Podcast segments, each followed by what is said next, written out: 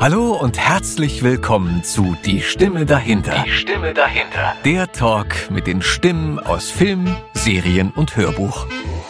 Und Hörbuch. Hallo Adam. Einen guten, guten Tag wünsche ich dir. Wir sind zurück. Es ist eine ganze Weile her, dass wir unsere letzte Aufnahme gemacht haben. Oder Adam, wie lange ist es her? Äh, drei Tage? Drei Tage? Okay, alles klar. Gef gefühlt drei Tage. Ich bin, ich bin total aufgeregt. Du wirst alt, ich bin Oscar. total nervös. Es ist schon wieder wirklich eine ganze Weile her. Aber egal wie, ich freue mich wieder im Studio zu sein. Bei dir, Etem, mit dir. Und ich freue mich natürlich auch wahnsinnig, wenn wir heute bei uns begrüßen dürfen im Studio. Ja, ja. Ähm, ihr habt es wahrscheinlich schon im Titel gelesen, äh, denn das, der verrät ja eigentlich immer schon einiges. Aber wir haben heute eine waschechte Vollblut-Schauspielerin bei uns. Äh, ich würde sagen, das ist angeboren bei ihr. Ihr kennt sie natürlich äh, aus dem Fernsehen, ihr kennt sie äh, aus dem Polizeiruf, aus dem Tatort, aus äh, Verliebt in Berlin, aus der Sitte, zig andere Sachen. Ich meine, Wikipedia gibt ja auch Aufschluss. Jeder, der nachgucken möchte, der kann jetzt mal zum Handy greifen und einmal reingucken. Aber ihr kennt natürlich auch ihre Stimme. Ihr, ihr kennt sie aus American Horror Story. Ihr kennt sie aus den Tributen von Panem, aus Pitch Perfect, aus Magic Mike XXL, aus Sin City, äh, White Chicks, Iron Man, Supernatural, Pretty Woman. Egal wie, ich möchte herzlich willkommen heißen Kathleen Gavlin! Yay, Konfetti! Hallo du! Schön, Hallo dass du da ihr. bist. Dankeschön. Willkommen, Kathleen. Hallo. Vielen lieben Dank. Wir freuen uns sehr, dass du den Weg zu uns gefunden hast und dass wir dich heute hier begrüßen dürfen. Geht's Ich dir freue gut? mich auch. Geht's dir gut? Ja, sehr. Danke. Okay, okay Danke. schön. Du hast zu trinken, du hast zu essen. I'm happy. Alright. Ja. Ich muss, ich muss dazu sagen, Kathleen ist, glaube ich, der erste Gast, der uns was zu trinken mitgebracht hat. Kann das sein? Ja, so lieb Also ist Kathleen. Wirklich, das muss man mal jetzt hier ähm, ganz, ganz hoch anrechnen. Und wie das natürlich so ist bei ähm, Kollegen und Schauspielern, äh, die eigentlich sich in der Kantine nach der Vorstellung zusammenfinden, äh, die trinken halt vornehmlich Bier. Und auch wenn Kathleen hier einen Champagner bekommen hätte oder ein äh, Rosé oder sonst was, nein, Kathleen kommt mit einem wunderbaren Budweiser um die Ecke. Ja, ja, also ähm, Ist dein Lieblingsbier? äh, nicht unbedingt, aber momentan mh, kommt es hauptsächlich bei uns zu Hause vor. Aber ich stehe auch gern so auf San Miguel und sowas. Also es darf auch ein bisschen süßlicher, ein bisschen schwerer noch sein. Okay, das hatte ich in der Hand vorhin und dachte noch so, ah, ich bring dir mal das Guinness mit. Das hat weniger Alkohol, da können wir ein bisschen länger reden. Kathleen, du bist ähm, noch nicht so lange auf dem Erdenball natürlich, äh, wie das halt bei den Damen so ist. Die werden 29 äh, und dann irgendwann fangen die Buchstaben dahinter an. Äh, Ähm, du bist in, ähm, im Kreis Erfurt geboren, stimmt das? Bezirk Erfurt, ja. Bezirk Erfurt. Bezirk Erfurt, genau. Ich bin so eine richtige Thüringer Pflanze. Das heißt, du sprichst auch den Dialekt natürlich äh, 1a und kannst das natürlich äh, mitbringen und anwenden, wenn es denn gefragt ist. Provozierst du mich Äh, jetzt? Überhaupt nicht, überhaupt nicht. Ich bin mir sicher Ja, anderer ja, Stelle. wird also ich sage mal, unsere Gegend ist nicht die feinste. Gell? Also ist alles ein bisschen erdig, ein bisschen tief, dunkel und aber herzlich, gell? So. Das ist doch schön. Und sage mal, wie bist denn du groß geworden? Also sprich, aus was für einem Elternhaus kommst du? Na, meine Eltern sind äh, beide Deutschlehrer. Ich musste Schauspielerin werden. Sie wollten es natürlich. Nein, natürlich nicht. Der Klassiker. Äh, nee, also um noch weiter vorn anzufangen, also meine Eltern kommen aus relativ einfachen Verhältnissen. Mein Vater wahrscheinlich noch aus einfacheren als meine Mutter. Also mein Vater ist wirklich auch ähm, fast in Armut groß geworden. Ne? Also keine Schuhe im Winter, nichts zu essen so richtig. Ähm, was man, ähm, was ich ja ganz spannend finde, manchmal ähm, bei mir auch wirklich so in der Genetik merkt, dass bei mir eine große Angst ähm, gegeben ist, davor zu frieren oder kein Dach über dem Kopf zu haben oder nicht satt zu werden. Das ist was ganz Merkwürdiges, ne? Aber sagt man ja, dass das durchaus wirklich weitergegeben wird, ohne dass man selber die Erfahrung gemacht hat. Ähm, Hattest du nicht in der Kindheit jemals? Nein, nein, nein, gar nicht, gar nicht. Also ich sag mal, die haben schon auch mit den einfachsten Mitteln begonnen. Als ich zur Welt kam, haben beide noch studiert. Also sie haben beide nach ihrer Ausbildung, Vati zum Werkzeugmacher und Mutti, wie hieß denn das? Also die so äh, diese Elektromasten hochgeklettert sind und im Prinzip die Kabel in diese. Ähm, das sollte mein Vater auch werden, Starkstrommonteur. Ja, sowas, wobei, weiß ich nicht, ob Mutti jetzt wirklich Starkstrommonteurin war. Masten oben, das ist genau ja, das. die ist da hochgeklettert Ja. und hat in diese Porzellandinger Ja. da die Kabel eingebracht. Starkstrommonteur. Naja, und dann gab es zumindest zu DDR-Zeiten ja diesen großen, diese große Initiative, wir brauchen Lehrer. Und ähm, meine Eltern haben sich da beide ähm, gesehen, sich beide berufen gefühlt und haben sich in Zwickau während des Studiums kennengelernt. Und da bin ich auch entstanden. Und das hatte aber zur Folge, dass die beide sich ja auch noch gar nichts aufgebaut hatten. Und äh, insofern, ich glaube, mein erstes Kinderbett waren zwei zusammengeschobene Sessel. So hat das mit mir angefangen, ja. Ganz andere Zeiten, ey. Heutzutage andere Zeiten, gar nicht ja. mehr vorstellbar, ne? Wo du alles hinterhergeworfen bekommst. Ja, wo du für, für die Woche hast du so ein Körbchen und danach wird es aber schon dann so ein halbes Bett und dann, ja, nee, gar nicht. noch Also, drei Airbags drin und Ja. äh, Sicherheit hochziehen. Ja. Wahnsinn, okay. also ganz schlicht, ähm, ja, ich habe aber nie, wie soll ich sagen, irgendwelche Defizite empfunden oder was. Also gut, als ich dann größer war und das Bewusstsein dazu kam, äh, war es dann aber auch nicht mehr so, ne? Da wohnten wir äh, in einer völlig normalen Wohnung. Da war eher dann der Wunsch meiner Eltern, aus der Altbauwohnung mit Ofenheizung rauszukommen, als mein Bruder dann acht Jahre später zur Welt kam, dass man dann vielleicht doch mal Warmwasser aus der Wand hat. Ja, und deswegen ging es dann sozusagen in dieser Stadt, in Sömmer da, in Thüringen, ging es dann in die sogenannte Neue Zeit. Das war das Neubaugebiet. Und das war dann echt der schiere Luxus für uns. Ja, da stimmte zwar dann die, der Platz dann nicht, es war relativ klein. Ne? Ich musste mir mit meinem Bruder auch ein Zimmer teilen, was natürlich schon arg ist, ne? mit acht Jahren Unterschied. Also ich war ja, wollte was ganz anderes ne? als mein kleiner Bruder. Ja. Aber da bin ich, habe ich schon sehr, sehr viel Verantwortung gelernt und übernommen und habe den im Prinzip auch so äh, großteils mit großgezogen. Hm? Seid ihr heute immer noch äh, sehr nah? Ja, wir sind sehr, sehr nah. Also ich würde behaupten, dass das fast ein bisschen wie mein, mein Sohn ist, wie mein Kind ist. Ja, mit allem, was dazugehört. Mit allem Schönen und allem nicht so schön. ja, ja, ja. Also ich habe mich schon immer sehr, sehr verantwortlich für ihn gefühlt, wobei das nie der Auftrag meiner Eltern war. Nichtsdestotrotz war es ja doch eine andere Zeit und äh, man ist früher, wenn man so jungen Eltern geworden ist, und meine Mom hat mich mit 22 bekommen, was ja normal war in den 70ern, Absolut. aber dann in der DDR sowieso nochmal, ähm, sind die trotzdem abends weggegangen. Und natürlich habe ich dann auf den aufgepasst. Wenn das heute einer machen würde, dann kriegst du ja wahrscheinlich gleich das Jugendamt aber auf den Hals oder so. Ne? Mit Sicherheit, ja. Ja. Unvorstellbar, oder? Die damalige Zeit. Aber Mhm. Ja. gut, ja, viele Sachen. Ich meine, selbst, ich benutze ja immer gerne das Autofahren als äh, Referenz oder so. Wenn man sich ein Auto von damals anguckt, sagt man auch, um Gottes Willen, keine Airbags, kein ABS, kein Seitenaufprallschutz, nichts, nichts, nichts. Ja, äh, ja ist halt so. Ging auch, Mhm. ja. Wir sind auch irgendwie groß geworden. Das ist natürlich jetzt dann sicherer und äh, besser, dass die Leute wahrscheinlich mehr aufeinander Acht geben oder halt besonders auf die Kinder. Aber aus euch ist ja auch was Anständiges geworden. Ich meine, gut, du bist Schauspielerin geworden, würden jetzt wahrscheinlich viele sagen. Ne? Ja.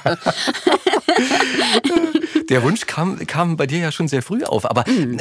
bevor wir das vorwegnehmen, ähm, du bist dann normal zur Schule gegangen, ähm, hast die Grundschule gemacht, bist dann auf die Oberstufe gegangen. Genau, also es hieß ja, wie hieß denn das damals? Also ich war auf einer sogenannten Polytechnischen Oberschule von der, naja, bei uns war es ja durchgängig. Ich war da Ja. von der ersten bis zur zehnten Klasse. Also wenn ich nicht zweimal umgeschult worden wäre, weil wir umgezogen sind. Und zwar einmal eben aus dieser Altbauwohnung in das Neubaugebiet. Ja. Und deswegen musste ich automatisch dann auch in eine andere Schule. Was nicht ähm, schön ist, weil, weil natürlich, ich habe mich in meiner ersten Klasse, muss ich sagen, sehr, sehr wohl gefühlt und bin da auch sehr gesund in diesem Kollektiv groß geworden. Jeder hatte seine Position, das stimmte alles.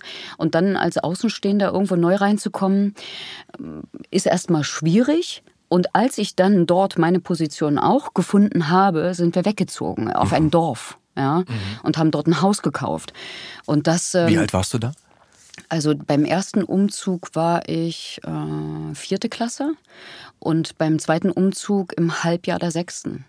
Also das Okay. war einfach diese Zwischenstation, die war einfach, ja. Schwierig, oder? Weil gerade da passiert ja eine ganze Ja. Menge so in der Entwicklung als äh, zum jungen Erwachsenen und so. Ja, ich habe auch wirklich äh, damals, oder äh, damals Quatsch, aber ich habe dann so gedacht, wenn ich mal groß bin und ich Kinder habe, sowas mache ich nicht. Ich werde die sozusagen in, ihrem, in ihrer äh, gewohnten Umgebung lassen. Außer sie fühlen sich da nicht wohl, ne? das wäre dann nochmal was anderes. Aber dieses Rausreißen, nee, äh, war nicht nur schön. Ja. Die Freunde haben dir gefehlt? Ja, total. Die Freunde, generell das Umfeld, also ich sag mal in so einer Kleinstadt, ich war da wahnsinnig aktiv. Also ich hatte, ich war aktive Schwimmerin, ja, ich war in meinen jungen Jahren war ich äh, viermal die Woche zum Training. Äh, als das dann aufhörte, weil ich zur Kinder- und Jugendsportschule gesollt hätte, mein Vater aber meinte, nee, meine Tochter soll mal eine Frau werden und kein Mann, ich das aber nicht verstanden habe zu dem Zeitpunkt, bin ich dann äh, zum Gerätturnen. Und äh, und bei uns im Dorf, da war natürlich nicht viel. Da hast du das gemacht, was, was es überhaupt gab. Das war Leichtathletik, das war okay. Und letztendlich hat mir, ich sag mal, diese, diese Art, ähm, mich körperlich auszutoben, hat mir nachher für den Schauspielunterricht oder so sehr viel gebracht. Fürs Schauspiel viel gebracht. Weil ich sehr gut mit meinem Körper eben umgehen kann. Ich kann das gut ansteuern, ja. Also wenn man äh, etwas anderes von mir auf der Bühne verlangt hat, körperlich, dann wusste ich, was muss ich ändern, damit es diese Wirkung hat. Ne? Und ähm, ja, ich sag mal im Nachhinein, letztendlich war alles nicht schlecht, ne? Aber damals in der Situation, naja, als Kind hast du natürlich keine Stimme im Parlament. Und es gab Gründe, warum meine Eltern umgezogen sind, wie zum Beispiel eben, ne, jetzt war am Wasser aus der Wand, was ja durchaus äh, äh, erleichternd ist, war, ja. ja. Mhm. Und ähm, ja, und eben nicht äh, wie mit dem Badeofen einmal anheizen und dann geht die ganze Familie nacheinander. Der Papa hatte dann das dreckigste Wasser zum Schluss. ne, so. Kann ja. man sich heutzutage Kann man sich mehr heute nicht mehr vorstellen, oder? Ein Nein. Freund von mir wohnt noch in einer Wohnung ohne Heizung. Also der holt immer noch, der hat einen Ofen. so, das gibt's noch? Einen alten Mietvertrag. Die zahlen halt wirklich einen Appel und ein Ei. Aber du musst halt rechtzeitig Kohlen bestellen, Na du musst klar. halt rechtzeitig die Kohlen hochschleppen. Rechtzeitig Äh, anfeuern. Rechtzeitig anfeuern, ansonsten ist halt einfach schweinekalt. Ich meine, wenn der Ofen warm ist, dann ist geil. Ja. Dann ist wirklich schön warm. Dann musst du dir das gut einteilen über Nacht, weil da soll es ja eigentlich abkühlen. Morgens Absolut. willst du aber eigentlich keine Eisknispel auf der, Absolut. auf der Bettdecke haben. Die hatte ich dann auf dem Dorf. Ne? Da haben wir dann wirklich nochmal so richtig, also nach dieser, nach dieser ähm, Fernheitswohnung. Ja, da war dann so, so ein dieses- Q3A-Block, ne, hießen die, glaube ich. Ja, genau. ja, ja, sowas. Ja, ja. Und war ja Standard. Ja, ja, klar. Damals auch äh, totaler Luxus, wie, wie heutzutage in. Neubauwohnungen. Absolut, absolut. Wie heißt denn diese Wohnung? Q3A-Blöcke, glaube ich, hießen die. Mhm. Ähm, berichtigt mich, wenn ich da was Falsches erzähle. Aber die siehst du ja immer noch hier. In Köpenick gibt es auch ganz viele. Das sind so eine standardisierten Wohnungen. Ähm, Die sind vielleicht jetzt äh, verputzt, ne? Früher waren das Ja. diese großen Kieselsteine, die da im Prinzip äh, rausgeguckt haben. genau, Ja. genau. Heute alle ein bisschen gedämmt, wahrscheinlich auch nochmal extra oder so. Ja. Was vorgepackt, Ja. nochmal überholt. Ja, Plastebalkone. ja, Ja. ja.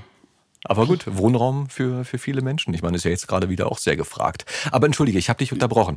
Ähm, Wand, äh, als wir aufs Dorf rausgezogen Genau, sind. und als wir aufs Dorf gezogen sind, haben wir uns dann ja eigentlich nochmal ähm, zurückentwickelt, zumindest was das Heizen anging. Weil wir haben in dieses Haus, was wir gekauft haben, dieses alte Haus aus der Jahrhundertwende, haben wir dann erstmal Öfen eingebaut. Frag nicht nach Sonnenschein, was ich als dann doch ähm, Neubaukind für Blödsinn angestellt habe mit Streichhölzern. Also, ich erzähle nun mal zwei Beispiele. Ja? Wir bitten also, darum. Ich habe oben in, in, in meinem Kinderzimmer hatte ich so einen, so einen, so einen eigentlich einen Schnellheizofen. Also der hatte vorne so eine Scheibe, da hast du das Feuer gesehen. Ja. Und oben, damit du nicht äh, auf, auf das blanke Metall kommst, war so ein Gitter drüber, so ein Rost. Und ähm, naja, ähm, Katlenchen eben ähm, hat sehr gefroren äh, in, in meinem Kämmerchen, was daneben war und nicht beheizt werden konnte, sondern eben der Raum wurde nur warm dadurch, dass man die Tür offen ließ. Und dann, wie gesagt, so schnell wie du eigentlich Feuer gemacht hast, so schnell war es dann auch wieder verpufft, die Wärme. Und morgens war es wirklich so, meine, mein, mein Federbett hat oben Eiskristalle drauf gehabt. es Nein, hat doch. geknispelt, ja. Aber das Federbett war aber auch äh, 50 Zentimeter hoch, ja, Ja. so. Das war, das hatte was, ne? Aber du wolltest morgens natürlich nicht raus. Und abends war dieses Federbett natürlich kalt, also ne, Dafür drin. doch die Bettpfannen. Ja, die hatten wir nicht, aber ich war ganz schlau und habe einfach mein Nachthemd genommen und habe das auf diesen Ofen gelegt. Und dann dachte ich aber auch so auf diesem Gitter, das ist eigentlich doof.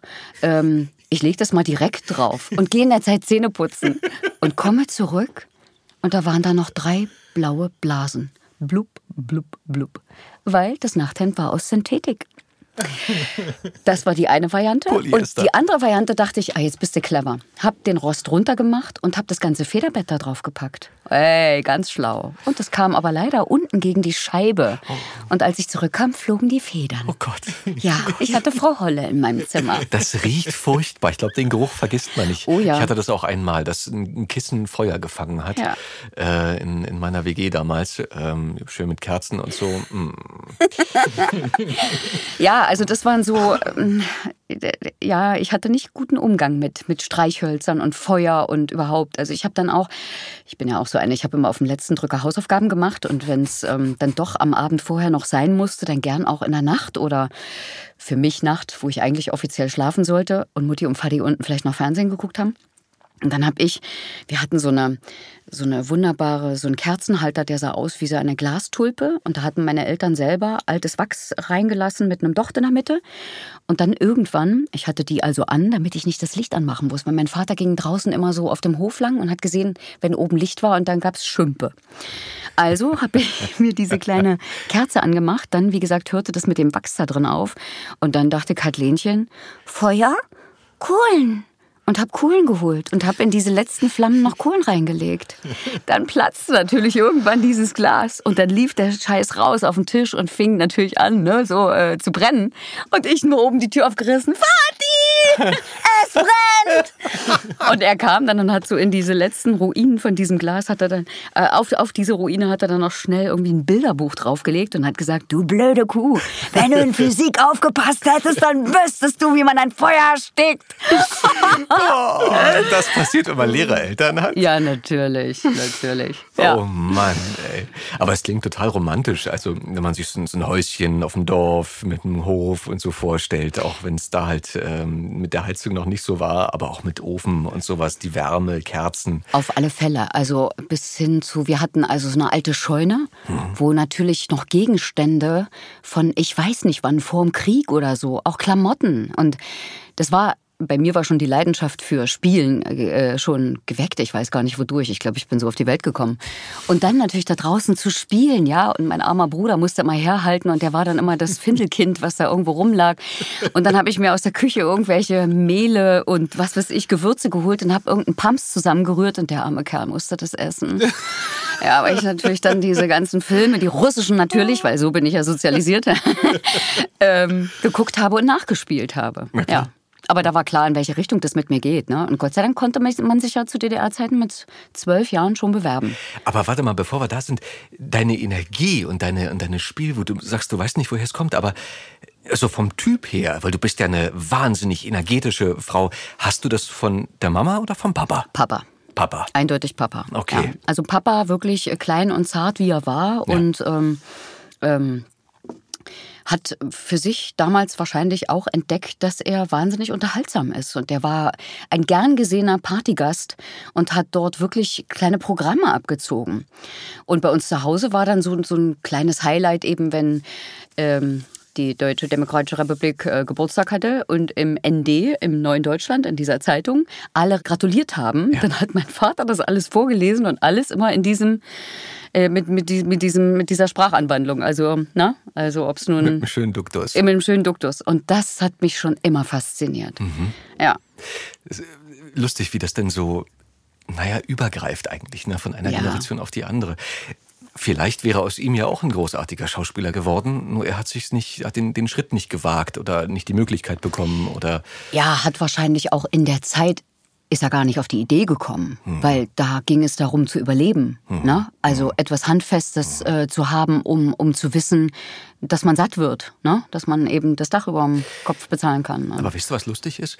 Ähm, meine Großeltern, meine Oma geboren 1924, mein Opa ein bisschen früher, ähm, die hatten sich nach dem Krieg äh, oder während Kriegendes in Lübeck kennengelernt und wollten eigentlich in die Schweiz äh, auswandern. Und mein Opa war so ein altes Schlitzohr, der hat aus dem ähm, Begriff oder aus der Geburtsstadt Berlin hat er Bern gemacht. Äh, somit war er halt sozusagen offiziell Schweizer und wollte halt ausreisen. Und sie sind gekommen getrampt, gelaufen. Laut meiner Oma war es, das, die schönste Zeit ihres Lebens, diese drei Wochen. Es gab auch immer mal wieder Tiefflieger, die auf sie geschossen haben und sowas. Und mein Opa war damals bei der Kriegsmarine, die Uniform hat er unterwegs irgendwie verbrannt und sich dann von, von der Wäscheleine ähm, äh, normale Klamotten stibitzt. Und der wiederum, die sind in, in, Bayern, in Kempten im Allgäu irgendwann angekommen und haben da ähm, Fuß gefasst bei Freunden. Und meine Oma hat als Nummerngirl am, am äh, Theater dort angefangen. Die haben so Kämpfe oder zwischen den Aufführungen äh, halt so ein bisschen Unterhaltung gemacht. Und mein Opa war genauso ein Typ wie dann wahrscheinlich wie dein Vater. Jemand, der halt immer gerne dabei war, der oder gern gesehen war, der lustige Stories, gute Witze erzählt mhm. hat, so mhm. Stimmung gemacht hat. Und genauso kam er auf die Bühne. Da hieß es dann, Mensch, Werner, du kannst immer so lustige Witze erzählen, willst du nicht mal auf der Bühne ein paar Witze erzählen und so. Und so hat es ihn auf die Bühne verschlagen, bis hin, dass die, irgendwann die Distel Berlin, die gerade frisch aufgemacht hat oder gerade gegründet wurde, ja. Äh, ihn angefragt hat über Ach, Freunde, Bekannte, lustig. Kontakte ja. und gesagt hat, Mensch, äh, Werner, willst du nicht hier anfangen zu spielen? Wir machen hier ein politisches Kabarett. Ähm, naja, also ich sag mal, da, wenn äh, in diesem Dorf, wo mein Vater ja. gelebt hat, da gab's das weit und breit nicht. Mhm. Ja? Und meine Oma war eine ganz einfache Frau mit fünf Kindern, alleinerziehend, war in der Nachtschicht Stanzerin in Sömmerda, Robotron Sömmerda, ja. Dagmar, damals noch Bergmann-Borsig. Ja. Ähm, ich, ich würde jetzt mal behaupten, das hatten die überhaupt nicht im Sinn, weil es war auch nirgendwo sowas zu sehen. Mhm. Ich halte auch für möglich, dass wenn du wenn du so eine Spirenzchen im Kopf gehabt hättest, hätten sie dich ziemlich schnell irgendwie zurück in die Spur gebracht. Geerdet. Hm. Ja, so also unter dem Motto, äh, jetzt, ja, ja, ja, bleib mal schön hm. auf dem mhm. Teppich. Das habe ja selbst ich nachher noch ähm, äh, empfunden. Und das war ja, ich meine, hallo, dann 82, als ich zum ersten Mal geäußert habe, dass ich Schauspielerin werden will. Wobei, man musste es in der Schule, was heißt musste? Man konnte in der Schule, wurde man einmal im Jahr gefragt, was man werden will. Und da gab es eine Tabelle Erstwunschberuf, Zweitwunschberuf. Bei mir stand immer Schauspielerin, Zweitwunsch Lehrerin natürlich, ne? Was der Bauer kennt, das frisst er. Ja, ja. Und ähm, äh, da gab es natürlich auch Sprüche.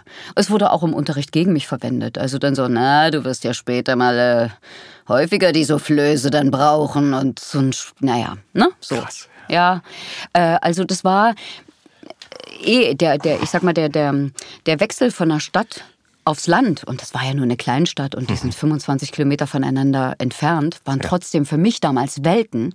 Und als natürlich die Dorfbevölkerung dann noch mitkriegte, in welche Richtung das mit mir gehen könnte, naja, also hallo, ne? Dann wirst du aber ziemlich schnell auch äh, in eine bestimmte Ecke gedrängt und ja, lustig gemacht oder äh, durftest nicht mitspielen oder keine Ahnung, ne? Also irgendwie haben sie es dich spüren lassen, mhm. dass du denkst, du bist anders und das geht nicht. Anders ist nicht. So, ja. Wie bist du damit umgegangen als Kind?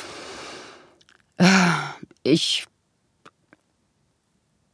Ich würde mal behaupten, anders als ich es gespeichert habe, weil wenn ich heute Leuten von damals begegne, dann, dann kommen so Sachen wie, oh, ich habe dich immer bewundert, wie du so deinen Weg gegangen bist oder äh, ich mochte dich dafür, dass du so, dass dir das alles nichts anhaben konnte und ich habe mich selber ganz anders wahrgenommen. Sehr unsicher, ähm, wirklich nicht im Reinen mit mir. Ich war auch ähm, dahingehend nicht im Reinen mit mir. Ich war nicht so ein typisches Mädchen. Also ich hatte ich hatte keine Kurven, also da ging es schon los, ja. Ich sah eigentlich aus wie ein Junge. Ich wurde auch sehr lange für einen Junge gehalten. Ähm, die, die, die Mädels aus meiner Klasse, also wenn man uns im Sportunterricht der Reihe nach aufstellte, irgendwie war ich die Vorletzte, ja. Und ähm, ich weiß nicht, also in der fünften Klasse haben mir dann meine, meine Klassenkameradinnen erzählt, dass sie schon Wäsche waschen und sowas. Und ich dachte, äh, ich bin Kind, bin ich denn bekloppt? Ich will spielen. Wäsche waschen kann ich auch später noch. Das hat mich überhaupt nicht interessiert. Und ich habe sehr gern mit Jungs gespielt, bis das dann irgendwann natürlich kippte und die in ihrer burschikosen Art dann doch einem signalisiert haben, dass sie was von einem wollen. Aber wenn du nicht weißt, wer du eigentlich bist und was du bist, dann kannst du damit auch nicht umgehen. Mhm. Und dieses Rumgezicke so zwischen Mädchen fand ich schon immer bescheuert. Das hat mich noch nie so richtig äh, interessiert.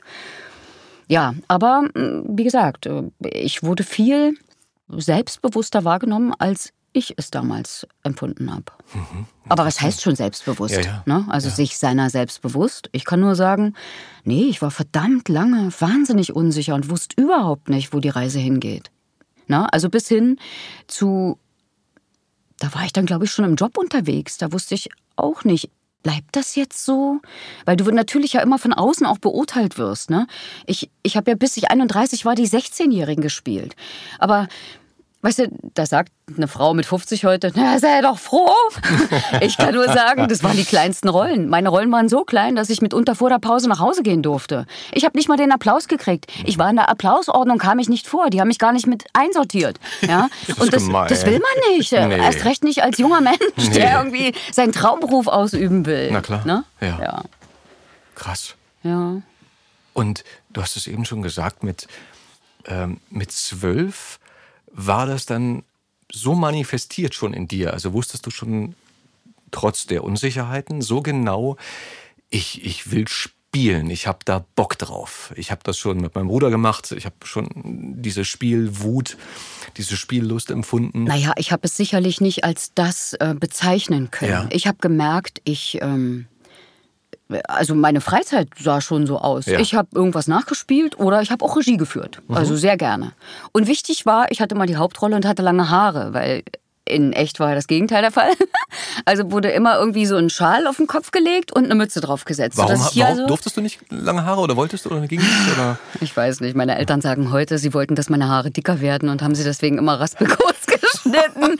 Ich weiß nicht, ob das so stimmt. Das ist ähnlich wie mit meinem Namen. Ich bin ja die einzige Kathleen mit nur einem E. Okay. Meine Mutter meint immer, sie wollte, dass ich was ganz Besonderes bin. Ich würde sagen, sie hat vergessen zu googeln. Ja. Na gut. Aber. Deine Mutter hat gut gemacht, du bist was ganz Besonderes. Ja, Kathleen. absolut.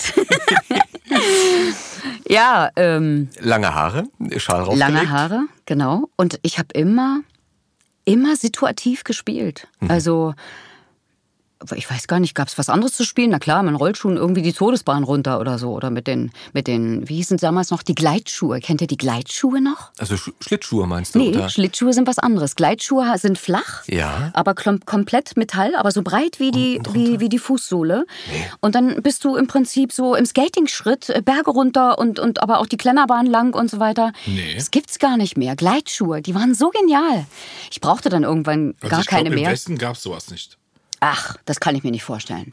Wir googeln das nachher mal. Das müssen wir sowieso ja. rausschneiden, weil ich glaube, wir müssen mal kurz beim Patentamt anrufen und da mal was nachgucken, ob man Gleitschuhe vielleicht gut vermarkten kann. das notierst du bitte mal, ja? ja, also wie gesagt, ich habe schon immer gespielt und der ausschlaggebende Moment war aber wirklich der, äh, dass meine Mutter mir irgendwann einen Zeitungsausschnitt rüberschob und da stand drin, die Hochschule für Film und Fernsehen der DDR, Konrad Wolf aus Potsdam-Babelsberg, hat im damaligen Palast der Republik in Berlin einen Tag der offenen Tür gemacht und hat vorgestellt, was man denn für Voraussetzungen mitbringen muss als Schauspielerin. Und dann wurde kurz beschrieben, was da gemacht wurde. Mhm. Etüden spielen, tanzen, singen, ne, äh, improvisieren und so weiter. Und dann hat sie mir tief in die Augen geguckt und hat gesagt, wenn du das willst, dann schreib da hin. Weil wir konnten ja nicht googeln damals. Also das heißt, ich hatte überhaupt keine Ahnung, wo irgendwelche Schauspielschulen sind. Ich habe keine Adressen gehabt. Ich, ich hätte, äh, wusste nicht, wo man sich da erkundigt oder was. Und mein Vater hat das eh nicht so für voll genommen, beziehungsweise hat sich wahrscheinlich im Stillen äh, äh, erhofft, dass ich was Vernünftiges mache. Und Mutti war immer so ein bisschen auf meiner Seite, aber nicht laut, sondern immer so, ne, wie mit diesem Zeitungsartikel. Und dann habe ich da hingeschrieben und dann wurde ich mit 13 zum ersten Mal eingeladen. Das war der sogenannte Babytest. Und ich dachte, das ist immer so, das macht man so. Ich wusste nicht, dass bei anderen Studiengängen sowas nicht so funktioniert. Und für mich war das super, weil die mir natürlich gesagt haben, pass mal auf, wenn du das nächste Mal kommst, bereite dich mal bitte auf die Rolle vor und auf die Rolle vor. Äh, und dann erwarten wir das von dir und dann guck dir mal das hier an und mach mal so und so. Insofern war ich irgendwie in der Spur. Ja? Aber äh, nochmal kurz zurück. Das heißt, du hast ähm, das war jetzt nichts Permanentes, sondern du hast deine Schule normal gemacht, mhm. auf dem Dorf, mhm. im Elternhaus und bist dann ein, zwei Mal im Jahr. Einmal. einmal im Jahr nach einmal Potsdam im Jahr gefahren? Nach Potsdam-Babelsberg. Ja. Ich hatte meine Großeltern in der Stadt Brandenburg. Das mhm. heißt, ich bin dann schon den Abend vorher bei denen äh, bin ich das aufgeschlagen. Nicht mehr so weit, ja. Genau, und konnte dann am nächsten Tag entspannt morgens einen Zug nehmen und dann in diese Villengegend da nach Babelsberg. Mhm. Und ähm, ja, und dann gab es dort äh, einen Eignungstest und da waren dann natürlich einige, ich sag mal so 15, 20 junge Menschen wie ich. Mhm. Und dann bin ich offensichtlich ähm, aus dieser Gruppe übrig geblieben. Das Jahr drauf bin ich auf andere übrig gebliebene getroffen und bin wieder übrig geblieben. Und so ging das immer weiter, bis ich 18 war. Und da habe ich dann die sogenannte Aufnahmeprüfung bestanden und habe den letzten Studienplatz bekommen von, ich glaube, wir hatten 800 Bewerber für zwölf Plätze pro Jahrgang. Und an der Filmhochschule in Babelsberg hat man nur alle zwei Jahre damals immatrikuliert. Wahnsinn. Weißt du, wie es heute ist? Ich glaube jetzt jedes Jahr. Ja. Und natürlich, jetzt ist es ja auch Filmuniversität. Ne? Mhm. Ne? Jetzt ähm, haben sie für sich nochmal, also ich wurde ja auch dort für Theater ausgebildet. Ja. Jetzt haben sie für sich eben, um bei der, bei der Masse an Schauspielschulen, die es ja mittlerweile gibt, ähm, für sich eben diese Besonderheit, dass es eben eine, eine, eine Filmhochschule, eine Filmuniversität ist, sodass die ähm, Studenten noch mehr eigentlich auch äh, filmisch ausgebildet werden. Mhm. Ne? Aber nichtsdestotrotz, die Basis ist, ist äh, nach wie vor Theater. Mhm. Ja. Ähm, weißt du, wie viele Bewerber es heutzutage sind auf, äh, auf wie viele Plätze? Nee, keine nee. Ahnung. Also ich denke mal, die Studienjahre sind nicht so viel größer. Ja. Wie auch. Ja. ja. Aber die Bewerberzahl, also könnte ich mir vorstellen, dass das mehr geworden ist. Wobei es natürlich auch ähm, ein Ranking gibt. Natürlich wollen erstmal alle zur Busch, ne? Aber. Ja, weiß ich nicht, aber. Also ein Großteil, an, ja. ne, weil die eben so einen guten Ruf hat und weil man oft äh, erkennen und anerkennen muss, dass viele von denen auch wirklich ja mhm. äh, gut unterwegs sind. Ne? Mhm. Und äh, von der Filmhochschule in Babelsberg siehst du eben natürlich nicht alle mhm. wieder in dem Beruf. Ich habe heutzutage immer eher das Gefühl, dass, dass viele gerade junge oder angehende Schauspieler den Wunsch haben, zum Film zu gehen und nicht auf die Bühne. Mhm. Ähm, deswegen denke ich, dass da halt die HFF, weil sie die Hochschule für Film und Fernsehen, ähm, sich das eher auf die, auf die Brust schreibt, dass sie genauso anerkannt oder genauso gefragt, genauso gewollt wie die Busch ist halt. Ja, aber ich sag mal, du musst dann bei denen, die gern zum Film wollen, kannst du ja auch nochmal aussortieren. Dann gibt es die, hm. die überhaupt nicht auf dem Schirm haben, dass man dafür vielleicht studieren sollte. Mhm. Ne? Und es funktioniert ja auch in Einzelfällen. Insofern, ja, und da, wo vielleicht ähm, nicht so viel Talent gegeben ist, da versucht man es dann eben an den Schulen, wo man das Gefühl hat, okay, da muss man ja bezahlen. Und damit die das Studienjahr voll kriegen, wird man vielleicht doch noch genommen, obwohl es mit dem Talent zu dem Zeitpunkt erstmal nicht so weit äh, her ist. Aber ich will da jetzt niemandem zu nahe treten. Du, es gibt eben alle äh, unterschiedlichen Varianten und unser unser Begriff äh, oder dieser Beruf Schauspieler, der ist ja nicht geschützt. Ja. Ne? Das kann sich, kann sich ja jeder morgen selber nennen. Wobei es natürlich auch ein Diplom gibt oder halt eine staatliche Anerkennung durch die ZAV oder. Äh, Keine Frage, aber, aber, ganz ja. praktisch, nachher, wenn du gefragt mhm. bist, fragt da kein Schwein mehr nach. Ne? Das stimmt. Ja. ja. Und das ist so. Und Doof ist nur dann in den Durststrecken, ja. wenn du dann auf dem Arbeitsamt sitzt und dann erkennen musst, dass du eben in der untersten Etage sitzt und nicht oben bei den Hochschulabsolventen. Ausnahmen bestätigen die Regel. Ja. ja. ja. Aber klar. Also so wie ich es ja auch zum Beispiel gesund finde, dass man äh, zu DDR-Zeiten war das äh, nicht ungewöhnlich, dass man einen ganz normalen Beruf davor äh, erlernt hat. Mhm. Das habe ich tatsächlich auch gemacht. Das hatte ja? aber eher damit zu tun, dass ich äh, laufend durch den Stimmtest gerasselt bin. Weil dieser Stimmtest, der wurde immer im September äh, von einer Phoniaterin äh, äh, durchgeführt. Und ich war immer bis Ende August im Ferienlager und war so heiser, weil ich auf allen Bühnen alles gegeben habe, dass die jedes Mal aufschrieb, nee, ist im Stimmbruch, das wird nichts. Ich kann nicht Schauspielerin werden, nicht Lehrerin, auch nicht Sängerin, so. Dann dachte ich, ach du Scheiße, und habe das Ding einfach nie abgegeben, ja. Und als ich dann aber die Aufnahmeprüfung hatte, das war dann irgendwie im, im Frühjahr, äh, als ich dann 18 war, 17 war, ja genau. Äh, da meinten sie dann, Frau Gafflich, Sie haben ja Ihren Stimmtest noch gar nicht abgegeben. Und ich so, äh, ja, okay. Und das war aber gut. Dann bin ich zum einen zu einem anderen Arzt und es war eben nicht im Anschluss eines Ferienlagers wieder mal. Und dann war ich in der Akademie in Erfurt und da war ein Professor und der guckte mir hinten rein und meinte, super Werkzeug, das wird was. Ja. Gott sei Dank. Ich wollte gerade ne? sagen, und das dir, wenn man da heute drauf guckt, ja, mit, dem, mit, dem, Abstand, ja. wo, äh, wo dir auf die Fahne geschrieben wird, wie wandelbar deine Stimme ist und wie vielseitig einsetzbar du bist. Was bist dir, ich weiß was, nicht, was, was du meinst. dem, da war jetzt Etem nicht am Werk, das war selbst gemacht. Ja. Äh, Darauf noch einen Schluck.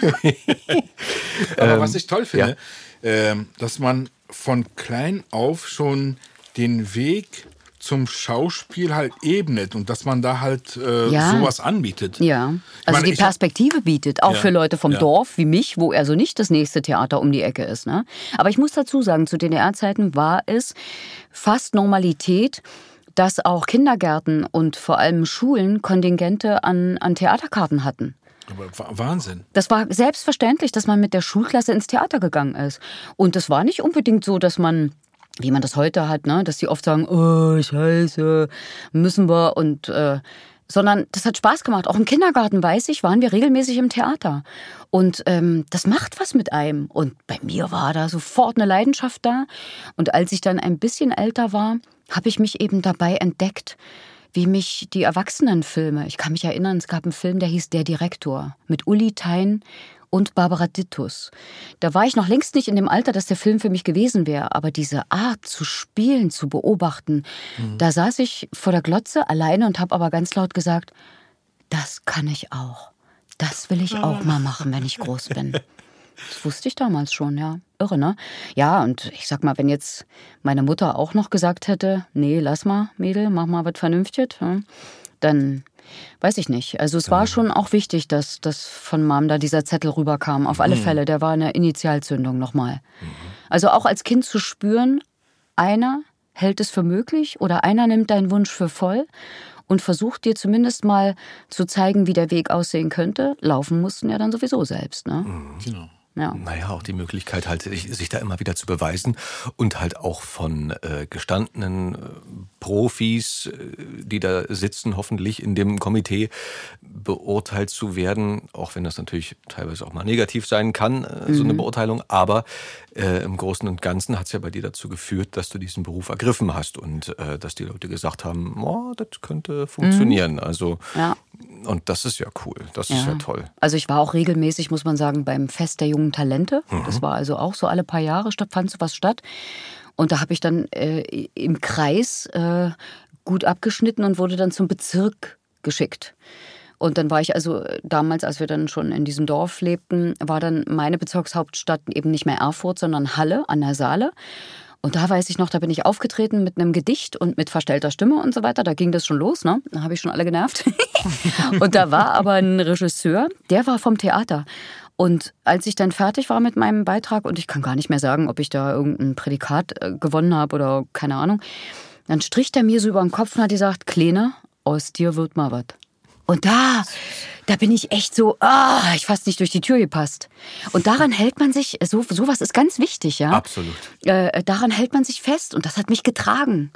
Und äh, ja, das hat sich dann an der Schauspielschule fortgesetzt. Ich bin da so gerade durchmarschiert und habe sofort beim ersten Mal ja gleich dann ne, den, den, den Studienplatz ergattert und musste mich gar nicht mehr woanders bewerben und wurde während des ersten Studienjahres ans Hans-Otto-Theater engagiert und während des dritten Studienjahres ans Deutsche Theater Berlin, was Hammer. ja zu DDR-Zeiten der Olymp war. Danach gab es nichts wir, mehr. Da müssen ja? Ne? wir auf jeden Fall mal Wikipedia Bescheid sagen, weil da steht nämlich im zweiten Studienjahr bist du ans HOT gekommen.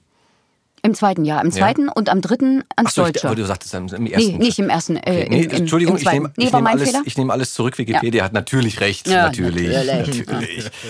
Äh, und das ist, ja, das ist ja eine wahnsinnige Auszeichnung. Also, wenn du so schnell schon so gefragt bist und dann halt auch direkt spielen darfst, was ja total toll ist, dass, dass du das, was du lernst, direkt auf der Bühne ausprobieren kannst. Das ist der Hammer. Geil. Also, ich sag mal, wenn die Mauer nicht gefallen wäre, dann, dann hätte wahrscheinlich das alles auch ein bisschen anders ausgesehen noch. Ne?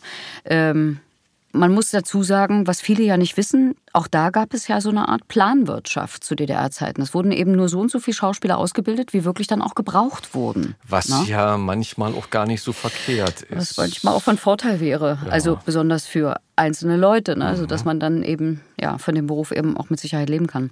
Aber ähm, es hat natürlich auch Nachteile, sofort an so ein großes Haus zu gehen, weil, wie ich schon gesagt habe, ich war immer das kleine Mädchen. Ich habe die eben ne, bis zum Schluss eigentlich gegeben. Und ähm, wäre ich in die Provinz gegangen, hätte ich wahrscheinlich sofort Kätchen von Heilbronn und weiß da nicht was und ne und da wäre eine das wäre eine andere Art der Forderung gewesen. Aber ich habe immer gesagt, man muss schon selten dämlich sein, wenn man nicht auch beim Zugucken bei so großen Leuten wie am Deutschen Theater eben Dagmar Manzel, Dietmar Mann, äh, Jörg Gutzun, wie sie alle hießen, wenn man da nicht auch irgendwas abbekommt. Also selbst wenn man selber da gar nicht so viel steht und zeigen kann, kriegt man aber verdammt viel von den anderen mit, ne? Für alle, die mit der Bühne nicht so verbandelt sind, äh, das sind alles Größen. Das sind alles Größen wie, ich weiß nicht mehr, was kann man das im Film vergleichen, wenn man sagt, die Leute kennst du einfach. Äh, heutzutage, keine Ahnung äh, vielleicht ein De Niro äh, der, der damaligen ja, also Zeit. Also das sind eigentlich und, die Säulen äh, dieses, dieses Hauses gewesen. Ja, ne? ja. Also richtig, richtig große Schauspielbarden. So. Mhm. Ja, mit toll. so Leuten zusammenzustehen, heißt ja auch, dass du dir wahnsinnig viel abgucken kannst. Ja. Ne? Also geschweige denn ja. äh, dazu spielen und zu gucken. Mhm. Äh, das lässt natürlich die, äh, ich weiß nicht, wie es bei dir war, aber ich könnte mir vorstellen, dass die, ähm, die Brust dadurch wirklich wächst. Also dass man da auch äh, sich sehr, sehr äh, wohlfühlt, unter, unter so einem Dach auf den Brettern zu stehen. Und da naja, halt, also es war, oder? war eher, also da war noch viel von meiner Unsicherheit vorhanden. Ja? Okay. ja es hat mir, ich, ich war auch, ähm, wie soll ich sagen, ähm, fast ein bisschen eingeschüchtert, Mhm. natürlich. Ne? Ähm, hatte auch Begegnungen, die, die nicht schön waren. Also Alexander Lang, äh, den ich toll fand, Ja. also der hat mich da nicht gut behandelt, muss ich sagen. Mhm. Ne? Also das war, also von dem als Anfänger so ein paar Watschen zu kriegen, da kommst du schon irgendwie so ähm, an den Punkt, dass du sagst, "Pah, vielleicht stimmt's doch nicht. Vielleicht hast du hier nichts verloren. Ne? Aber pff, wer weiß, wie es dem zu dem Zeitpunkt ging, was der eigentlich machen, sagen wollte oder also weil das war fast unverantwortlich, was der gemacht hat. Aber so Leuten begegnet man in diesem Job natürlich immer wieder, weil wissen wir ja alle, wir sind ja nicht geschützt. Wir können uns nicht hinter irgendeinem abgestürzten Computer verstecken. Wenn irgendwas scheiße ist, dann sind wir das. Und zwar ganz direkt. Ne? Und das tut weh. Und das tut weh. und da ist aber zum Beispiel Synchron ein, für mich ein, ein wahnsinniges ähm, äh, Lernfeld gewesen und ein, auch ein gutes Training. Also in dieser kurzen, knackigen Zeit diese Anweisungen von außen mit allem, was da mitschwingt, so übersetzt ins Hirn zu kriegen, dass man es nur noch als Gewinn empfindet. Dass man sagt, okay, bei allem, was du mir jetzt gerade an den Kopf schmeißt, wie das klang scheiße, mach mal anders oder hä, äh, guck noch mal rein, ähm, immer zu sagen, es kann ja nur besser werden. Ne? Ich, ich lerne daraus. Und, und, und dieses schnelle Ticken, dieses schnell reagieren, schnell aufnehmen und das Unwichtige sofort rausfiltern, das hat dann dazu geführt, dass ich dann, als ich entschieden habe, ich möchte nicht mehr fest an einem Haus sein, weil eben damit auch ähm, gewisse Verpflichtungen verbunden sind, die einem das normale Leben fast unmöglich machen. Dass ich dann aber als regelmäßiger Springer geholt wurde, weil wir so schnell funktionieren, weil wir so schnell ticken. Ne? Das heißt, jemand ist krank an der Schaubühne, ja, wo ich jetzt also seit vielen, vielen Jahren als fester Gast bin. Und dann heißt es, Kathleen, wo bist du? Äh, ja, ich weiß nicht, äh, ich bin zu Hause. Wieso? Ähm, ja, äh, du musst kommen, du musst spielen. Mm, okay, hast du Tartüff schon gesehen? Nee, ich habe für heute Abend eigentlich eine Karte. Okay, nee, du musst kommen, du musst selber spielen. Ja, okay, ich bin da. Also ungefähr 40 Minuten und dann geht's los. Alles klar. So, dann rinn in die Klamotten, dann wird dir kurz gesagt, du kriegst den Text natürlich in die Hand gedrückt, wird dir kurz gesagt, pass auf den Satz da, sagst du in der Haltung dorthin, dann gehst du darüber, dann machst du das und so und so. wie das furchtbar. Publikum kriegt eine Ansage Ja, und dann natürlich. geht's los. Der Lappen geht hoch und du spielst. Und ich sag dir, ich habe noch nie Drogen genommen, aber das ist es. Da, da ich bin meine eigene Droge. So eine Situation, mehr brauche ich nicht. Und dann schwebe ich auch noch die Woche danach noch zehn Zentimeter über dem Boden. Was und das machst du, um, da, um davon runterzukommen? Also nach so einer Vorstellung, wenn Naja. das gelaufen ist, das Ding. Das kommt dann schon. also spätestens, äh, ich weiß noch, bei dem, äh, in der einen Situation hatte ich dann, ich glaube bei Hamlet, genau, da bin ich bei Hamlet äh, zum ersten Mal eingesprungen, bei Lars Eidinger. ja. Ähm, und habe äh, beide Frauen gegeben. Und, ähm, und da war ich auch so, "Hä, was war das? Und ich hatte am nächsten Tag Probe. Die hat mich so geerdet, das glaubst du gar nicht.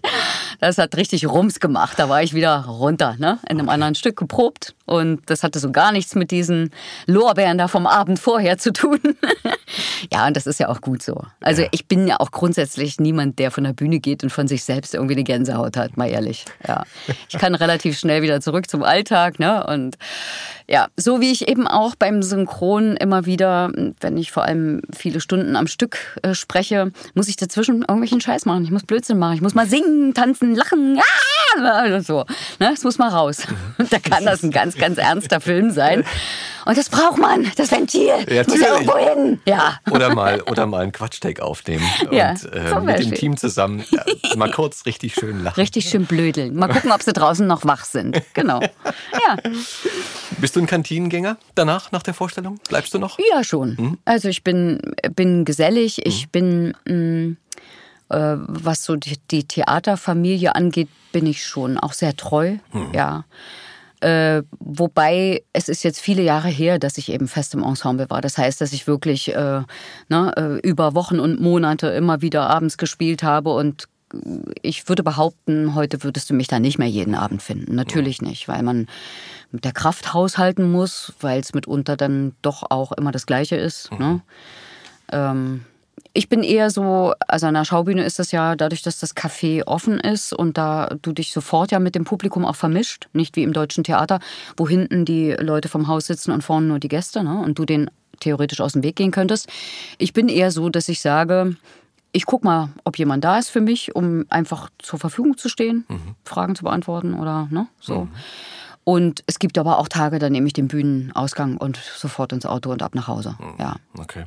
Ähm, während du im DT auf der Bühne gestanden hast und deine Schauspielausbildung abgeschlossen hast, warst du auch am, am, äh, am, am Maxim Gorki Theater, habe ich gelesen. Ja, und da war ich auch kurz als Gast. Wann ja. hast du da gespielt?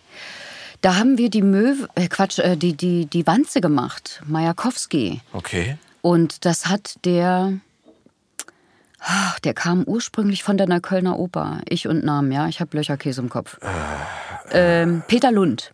Ah, und Peter okay. Lund ähm, kam wirklich aus der musikalischen Ecke und ist dort auf großen Widerstand gestoßen. Und das Ensemble hat nicht begriffen, dass auch das einen Mehrwert hat.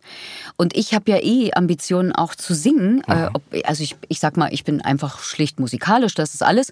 Aber ähm, es war wirklich auch mal, bestand mal die Möglichkeit, dass ich auch Sängerin werde. Also die Idee gab es auch mal. Ähm, es reicht heute dass ich meine Figuren, äh, äh, wenn sie denn nicht äh, musical-mäßig unterwegs sind, äh, synchronisieren darf, äh, gesanglich. Ja. Äh, dafür reicht's. Ich sage dann immer, Leute, ich singe nicht schön, aber ich gestalte es euch schauspielerisch, ne? Und das funktioniert auch meist. ähm, aber ja, da gab es schon immer eine Affinität. Also ich mache auch nach wie vor viel Quatsch, singe gerne, ja, höre laut Musik, tanze wahnsinnig gern. Mhm. Äh, mein Mann kam neulich mal auf die Idee, mich als Partymaus zu vermieten, weil er sagt, oh, mit dir ist immer Stimmung. Du bist immer die Erste auf der Tanzfläche, geht immer irgendwie los.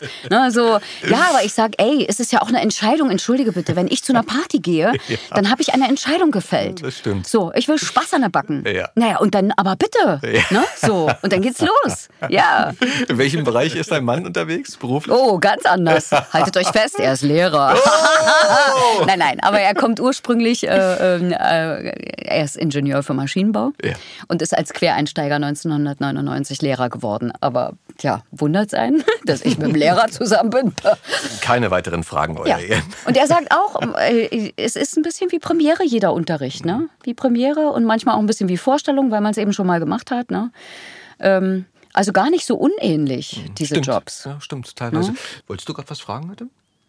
Ähm, vorhin, wo du ähm, auf den Gesang angesprochen hattest, hängt bei dir auch eine goldene Schallplatte? Von einer Serie? Also nicht als, als Sängerin selber? Nee. nee, nee, also genau, also jetzt sprich nein, nein. von der Rolle, die du halt in der Serie spielst. Ich wollte auf die äh, SpongeBob. Ja, ja, die existiert, aber ich habe die natürlich nicht gekriegt. Also wenn, dann hat die Spongy Was? und Sony. Okay. Also ich denke mal, die hängt bei Sony. Oder? Hat Spongy eine? Hat, hat, hat. Äh der, der, der Santi hat, glaube ich. Ja, na, als Hauptrolle. Das ist auch okay. Also ja. alle, die, also die geben, nicht die wissen, geben nur eine Platte. Ja, ja. Ich habe, glaube ich, so einen kleinen Award irgendwie so. Da steht drauf, wie viele CDs oder was. Der ist so aus Glas und da ist, glaube ich, äh, Spongy drauf. Ja. Das, das haben wir, glaube ich, gekriegt. Okay. Aber die Schallplatte selber nicht, nee. Okay. Alle, die es jetzt nicht wissen, äh, Kathleen spricht bei SpongeBob das Eichhörnchen Sandy. Ich glaube, man hat Kathleen schon erkannt. ja, für alle, für alle Liebhaber, die. Ey, das ist echt verblüffend. Ne? Manchmal, wenn ich ganz normal spreche, erkennen ja. Leute, dass ich Sandy bin. Und dann denke ich, nein.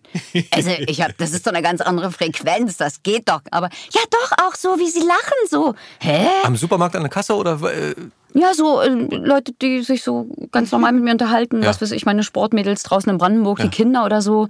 Da kam ich auf eine Geburtstagsfeier, komme so rein und äh, spreche ganz normal und sofort so, ja, äh, und ich so, was? Das hast du, ja, ich habe doch völlig normal gesprochen. ja, Super. geben. Ja. Und mal, das, die Dreherei, was kam zuerst, die Dreherei oder, oder das Mikrofon, die, das Synchron? Äh, zuerst Dreherei. Okay. Also Theater, Dreherei, das mhm. war relativ parallel, mhm. aber Wobei Dreherei ging eigentlich ganz zeitig los. Schon kurz nach dem Studium habe ich mit Heiner Caro damals noch eine Serie gedreht. Kanzlei Bürger. Ja, da habe ich auch mal gespielt. Siehst du? Ja, so Gast, als Kind halt, ne? So Mensch. irgendwie einmal, einmal Hallo durch ja, die Kamera. Ja, da war ich von Helga Piur. Der Caro war toll. Hm? Die Tochter, hm? glaube ich, ja.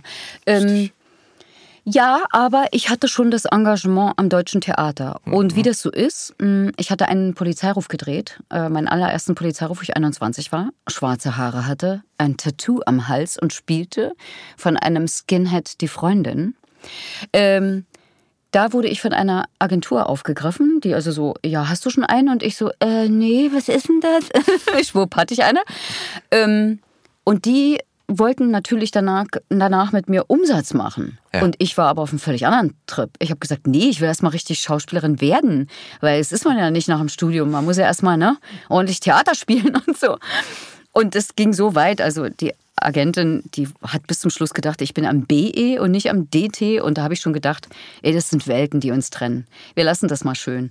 Und habe dann wirklich ähm, diese Agentur verlassen und bin da raus. Ja. Okay. Und Bereust du es? Nee, nee, nee, nee, gar nicht. Das war, für mich war das der richtige Weg. Ja, weil später, als dann sowas wie die Sitte kam, da war ich aber dann schon in einer anderen Agentur und so weiter, ähm, da habe ich für mich festgestellt, dass Drehen dann doch eine, eine so besondere Situation ist, die nicht unbedingt das Beste aus den Menschen, die dort aufeinandertreffen, herausholt. Also im Sinne von, die sind alle so gepampert. Da muss selbst der Fahrer noch den Kühlschrank bei denen zu Hause füllen und sowas alles, wo ich so denke, hä? Steht da gar nicht im Vertrag? Ich verstehe es gar nicht. Wie benehmen die sich ja eigentlich alle?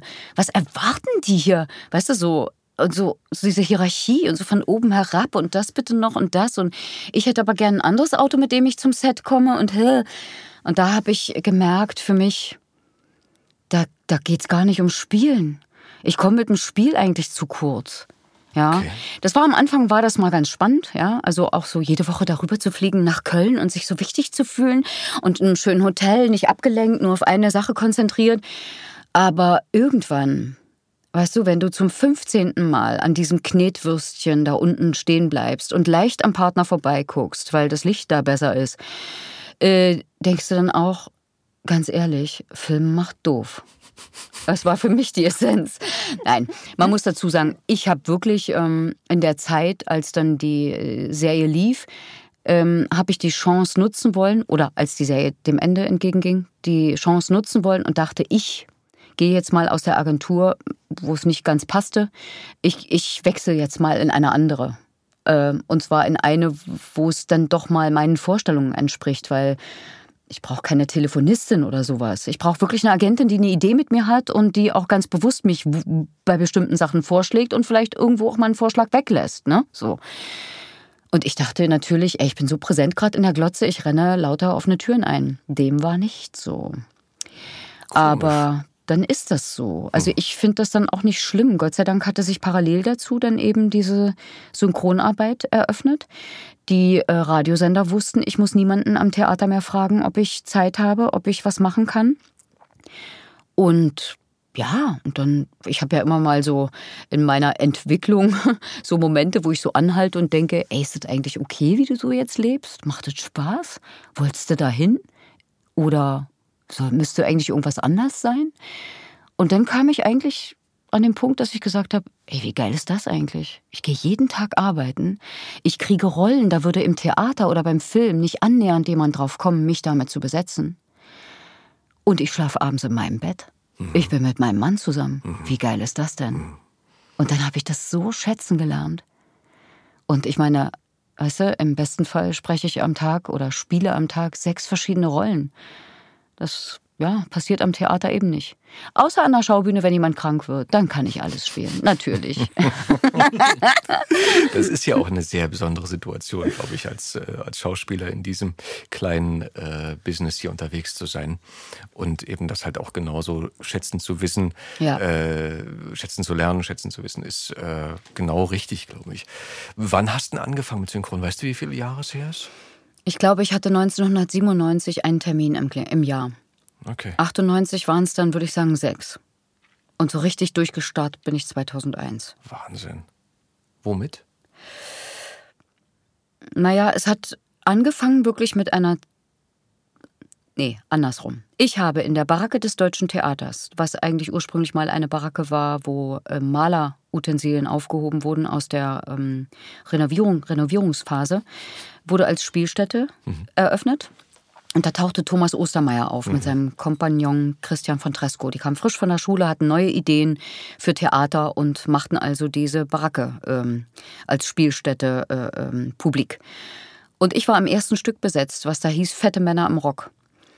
Und ähm, wir haben das mit Thomas Ostermeier gemacht. Ähm, es wurde ein Riesenerfolg. Es stand eine, wirklich, es standen Warteschlangen auf der Straße, sowas kannst du dir nicht vorstellen, weil die Leute unbedingt da rein wollten. Es gab aber nur 50 Plätze oder so oder ja, ich glaube 50 oder keine Ahnung.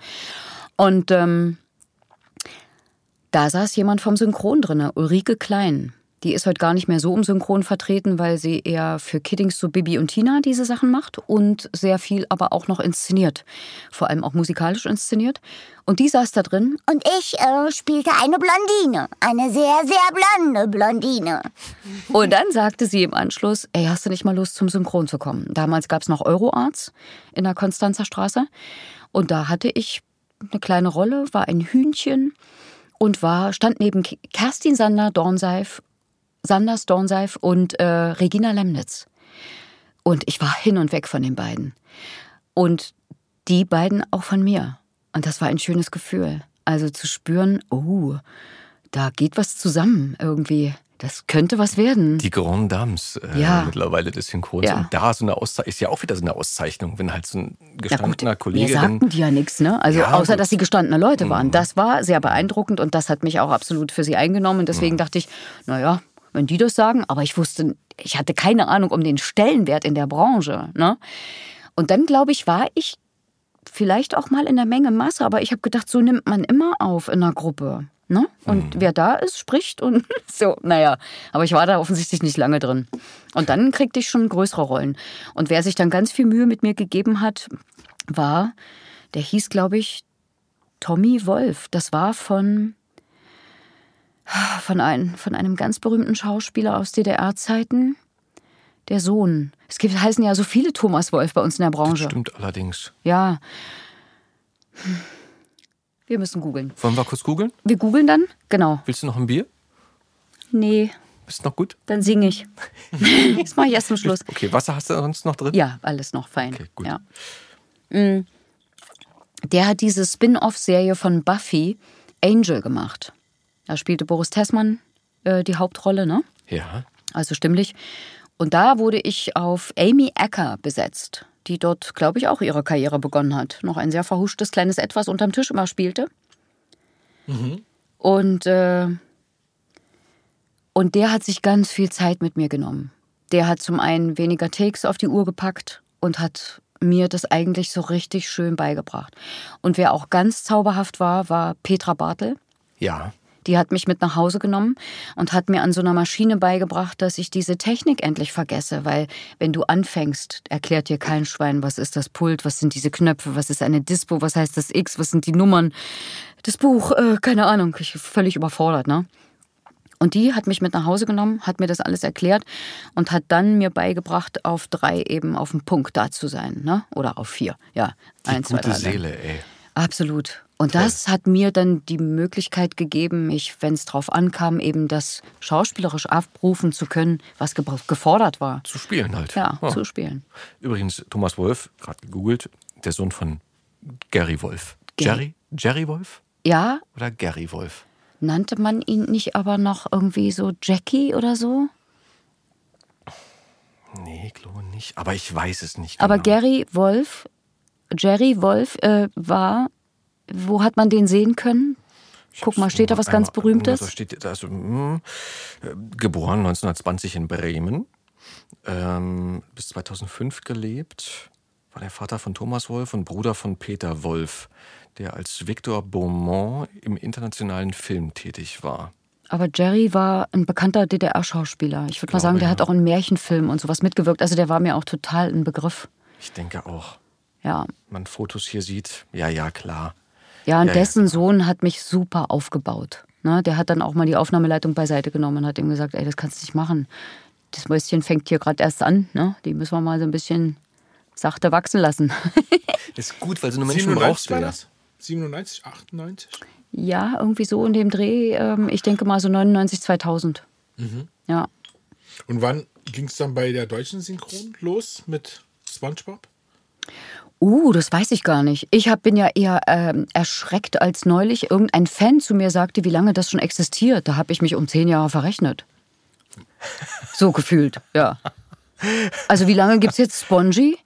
Boah, 20 Jahre? Ne? Und ich habe gesagt irgendwie 14 und lag voll daneben. Es stimmt überhaupt nicht. Weil du Ja. bist ja von Beginn an dabei. Von Beginn an, ja. Also weil ich wurde dann auch gefragt, wie bist denn du zu der Rolle gekommen? Da habe ich gesagt, du, keine Ahnung. Ich wurde wahrscheinlich gecastet und war so nah wie möglich dran und dann, Das ist schon so lange her, das weiß ich gar nicht. ja. Ja. Aber die Serie hat ja auch so eine große Fangemeinde, dass, glaube ich, Kids von heute gucken das halt immer noch, wie die Kids vor 20 Jahren. Und das ist natürlich geil, wenn du eigentlich mit deinem Sohn oder mit deiner Tochter äh, so einen Moment hast und das guckst und du sagst, ey, die steht auf die genau die gleichen Sachen oder der steht auf die genau die gleichen Sachen, die ich früher gerne geguckt habe. Ja, wobei, wenn ich das richtig in Erinnerung habe, dann war das mal für Erwachsene gedacht. Das lief auch am Anfang im Abendprogramm. Und dann erst haben die das für Kinder Ja. äh, äh, freigegeben. Okay. Aber ich würde behaupten, die haben das nicht verstanden. Ich habe es irgendwann mal versucht zu verstehen. Und dann habe ich nur gesehen, dass irgendwie diese Figuren aus dem Wasser auftauchen und sind plötzlich so ganz real. Und dann fuhr die Kamera zurück und ich dachte, wo sind die? Im Dschungel? Und dann waren sie im Brusthaar von David Hasselhoff. Und dann habe ich gedacht, ich. okay, ich bin raus. Ich, äh, da muss man, glaube ich, Drogen nehmen, um Aber das eine zu verstehen. super. War das nicht in dem Film sogar? War das nicht Ja, sogar ich glaub, der Film, wo Film, sie, ne? wo sie auf ihm dann surfen oder so durch die durchs Meer durch? Ja, Ich ne, kann nur sagen, super. ich habe es nicht verstanden. Aber das Handy kommt eh so spärlich vor, dass ich mitunter die Zusammenhänge nicht ganz begreifen kann. Ne? Und die muss man mir dann auch nicht erklären für die sechs Sätze, die ich dann in der Folge habe. Ja, die Zeit ist dann oft auch nicht.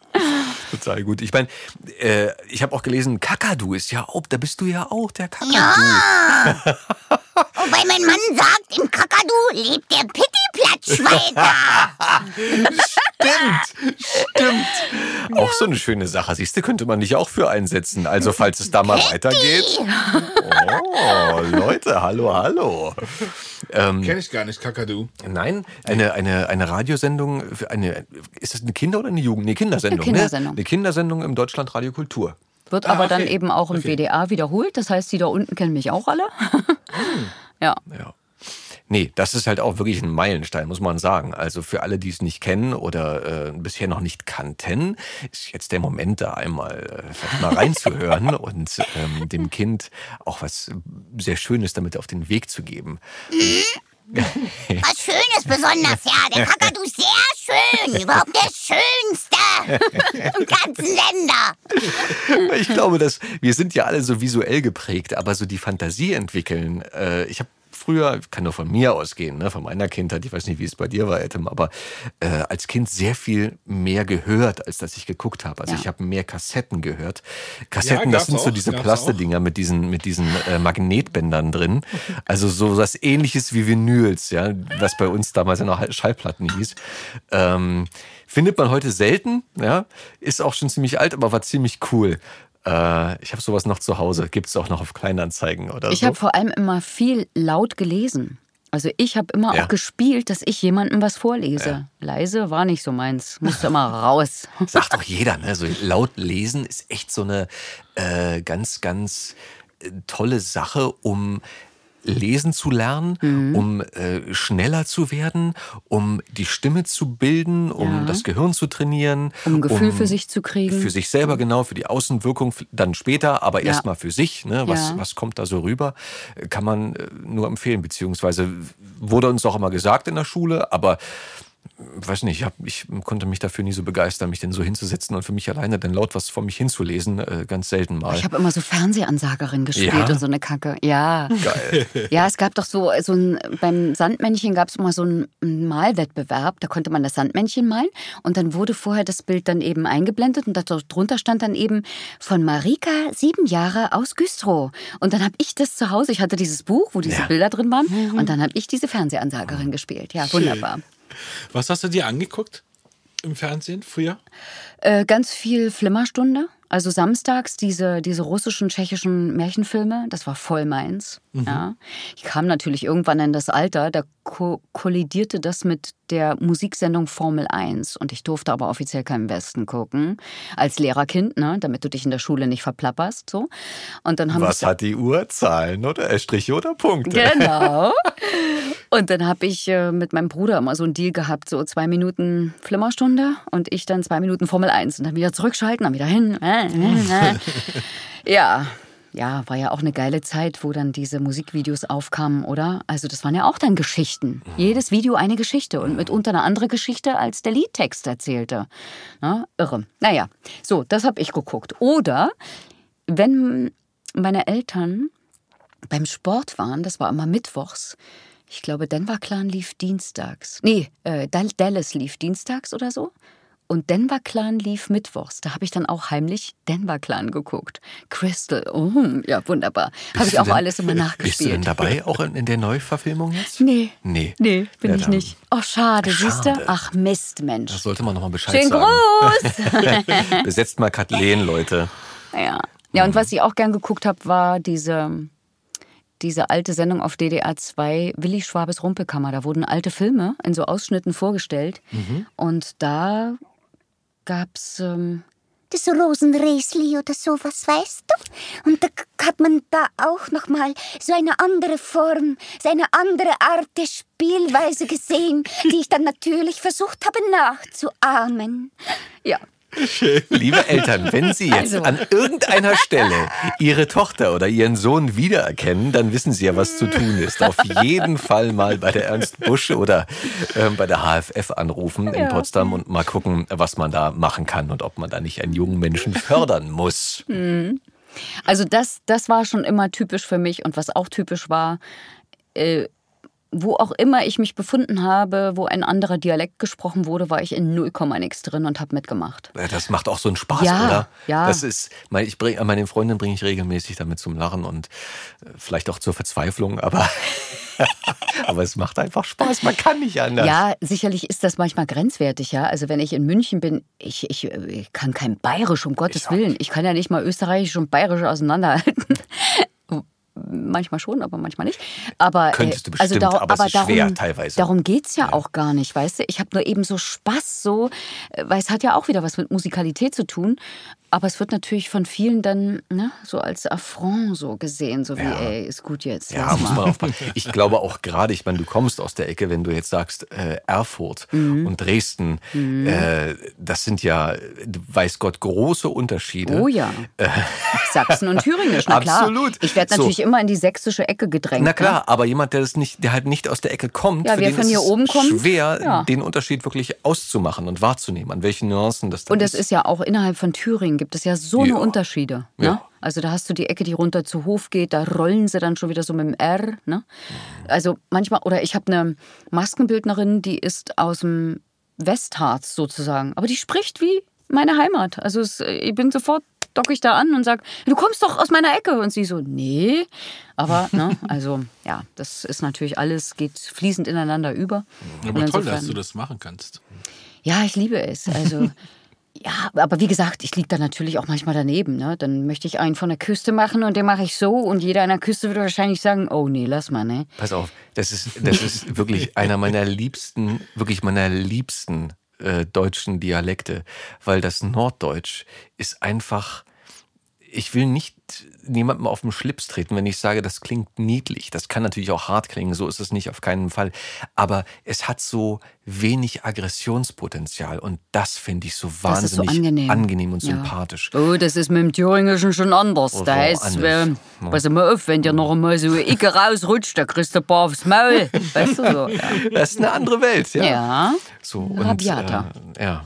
Ja, als ich, ich hatte neulich ein, ein wundervolles Erlebnis. Da war ich mit meiner besseren Hälfte an der, an der Küste oben äh, und habe ein Fischbrötchen bestellt. Und als der, der Verkäufer sich äh, umdrehte und der Dame äh, vor mir sie fragte, äh, ob das Brötchen jetzt mit Matti ist oder ob das jetzt mit Lachs sein soll. Und er hat wirklich, ohne Quatsch, hat er auch noch so richtig schön gelispelt, stand auf dem Kutter mit der Mütze und mit den, mit den Hosenträgern. ich, ich konnte nicht mehr. Das war der wirklich, ich, wenn man ihn hätte spielen müssen, ja. genau so. Genau so muss man ihn spielen. Aber er war echt, er ja. war einfach echt der Stereotyp, der Fischer schlechthin. Er war so ein sympathischer Kerl. Danke für an dich Unbekannten, lieber Fischbrötchenverkäufer, für dieses schöne Erlebnis. Gott sei Dank gibt es die. Also oh. insofern, ich bin ja auch gar nicht böse, wenn man bei Theaterschauspielern trotz ihrer Sprechausbildung durchaus so den Heimatdialekt so anklingen hört. Ja? Ich möchte jetzt nicht so volle Kanne, ne? Mr. Ähm, Bund.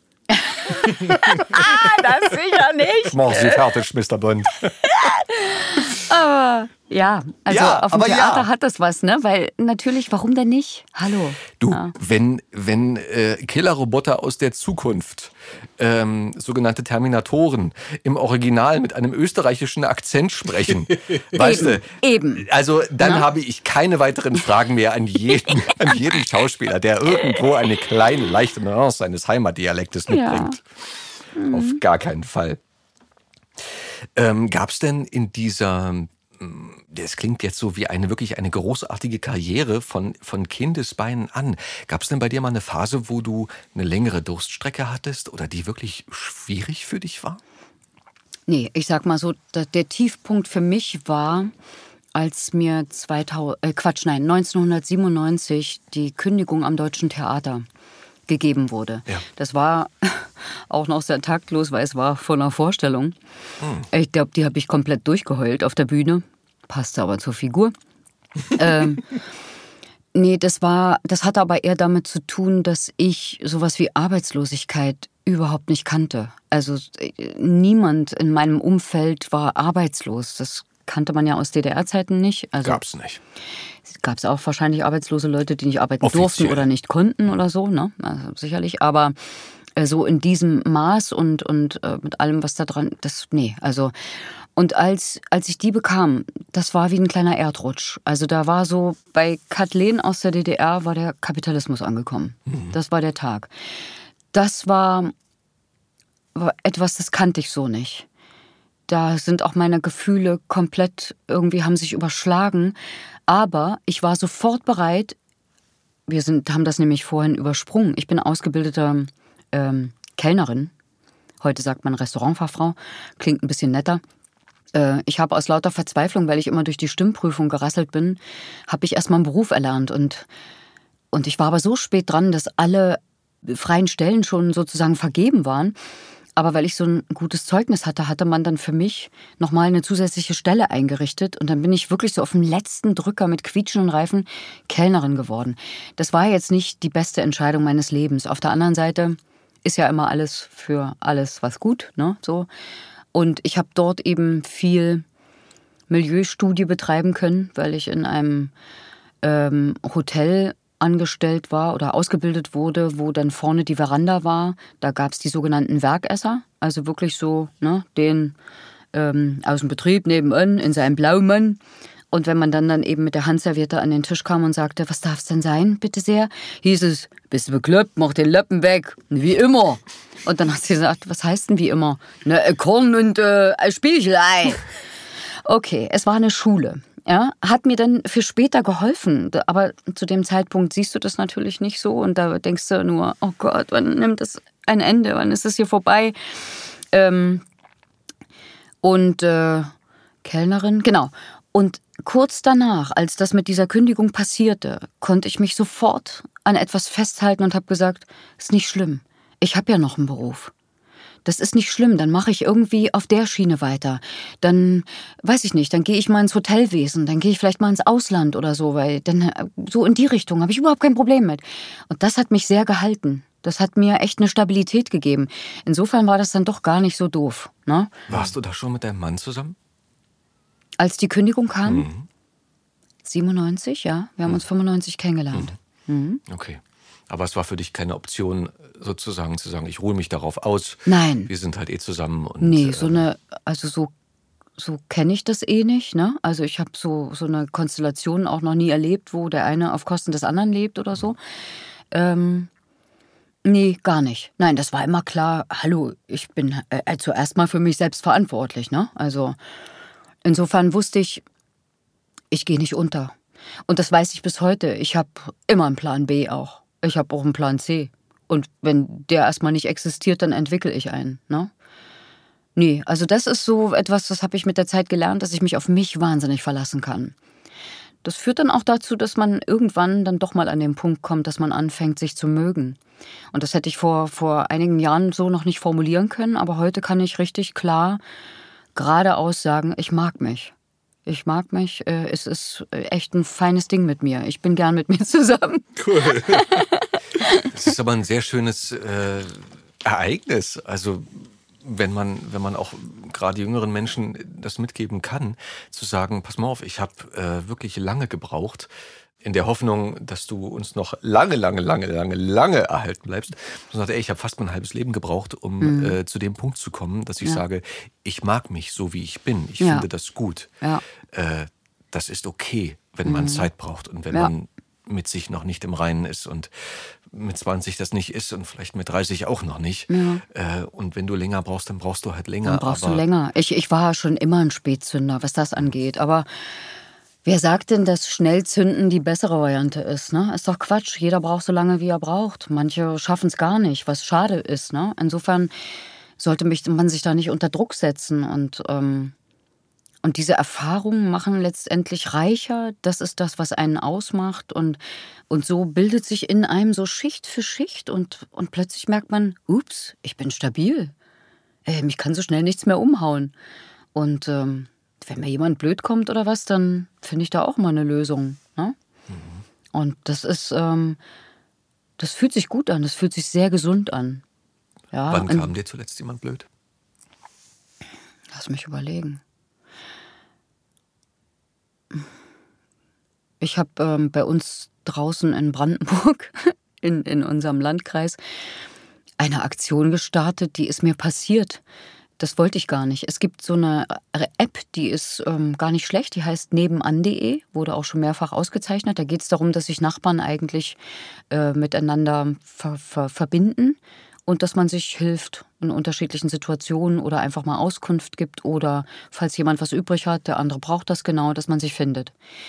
Und dort gibt es einen Button, da kann man, wenn man da draufkommt, schickt man im Prinzip Zettel in seinen ganzen Umkreis. Da steht dann drauf, hallo, ich bin Kathleen aus dem Heidewinkel. Und ähm, wenn ihr wollt, äh, lasst uns doch bei nebenan.de verknüpfen und dann bilden wir eine Gemeinschaft und helfen uns irgendwie so. Und ich bin auf diesen Knopf gekommen. Das wollte ich aber gar nicht.